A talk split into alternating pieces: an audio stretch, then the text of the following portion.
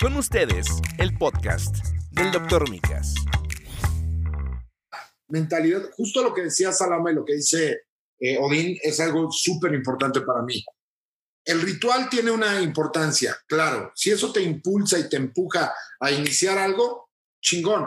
Pero tienes que estar consciente de que, porque aparte te da otro superpoder. El hecho de vivir en el presente y decir, en cualquier momento lo puedo iniciar, significa también que si la cagas, puedes volver a corregir en cualquier momento. O sea, no hay este tribunal viviente que viene atrás de ti juzgándote cada vez que la cagas. Tú eres tu propio tribunal y si tú quieres volver a iniciar eso que voy a dejar de fumar y la cagas ahorita, vuelves a intentarlo mañana y lo vuelves a intentar mañana y lo vuelves a intentar mañana y entonces tu propósito se convierte en una mejora continua. Por ejemplo, meterte en tinas de hielo.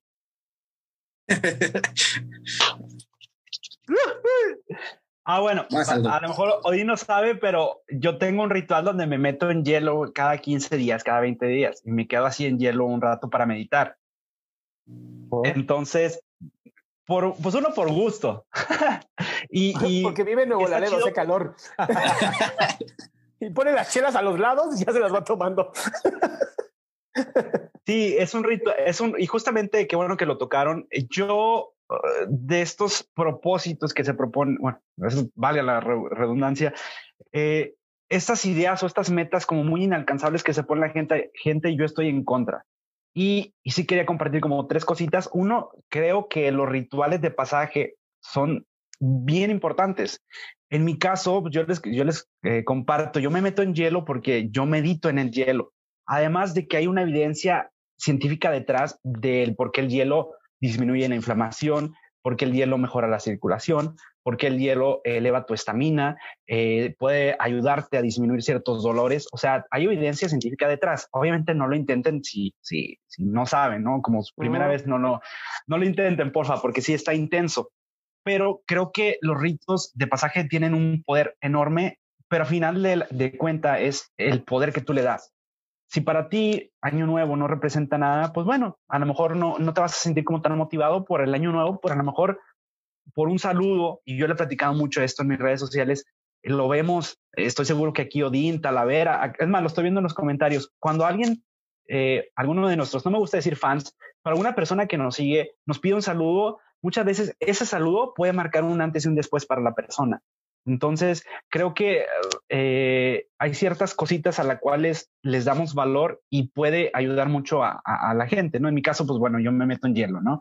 Uno. Dos, creo que también hay que ser eh, optimistas en todo lo que hagamos, pero también hay que ser realistas, no caer en, en, el, mencionaban ahorita, el pensamiento mágico pendejo, las cosas no te van a llegar de la nada, tienes que aterrizarlas y siendo optimista, pero pues también realista, es como, ¿qué quiero lograr ahorita? O qué quiero lograr el día de mañana, pero qué estoy haciendo para llegar allá. Creo que de eso se trata, eh, poder como desmenuzar todo, todo el año en, en 12 pequeñas metas es más fácil que hacer 10 mil metas en, en, todo el año, ¿no? En los 12 meses. Creo que también va mucho por ahí. Y por último, y no más importante, el amor, la empatía y el buen pedo. Creo que desde ahí es eh, al menos un pilar para mí. Eh, les platicaba hace unos días y voy a aprovechar para hacer un comercial. Eh, yo tengo un pequeño libro que pueden descargar completamente gratis en mis redes sociales y hablo justamente, son tres capítulos bien cortitos, son, son frases que yo he platicado con mis pacientes en la consulta y uno de esos, que es mi capítulo favorito, se llama eh, El amor y la amabilidad. Y creo que a partir de ahí, del amor y el ser amables con los demás, y amor no el amor romántico, sino como el amor de querer hacer el bien, de poder aportar, Ah, exactamente, la bondad. Creo que si empezamos a ver las cosas con ese tipo de amor bondadoso, vamos a hacer un mejor mundo y a lo mejor no nos vamos a dar cuenta.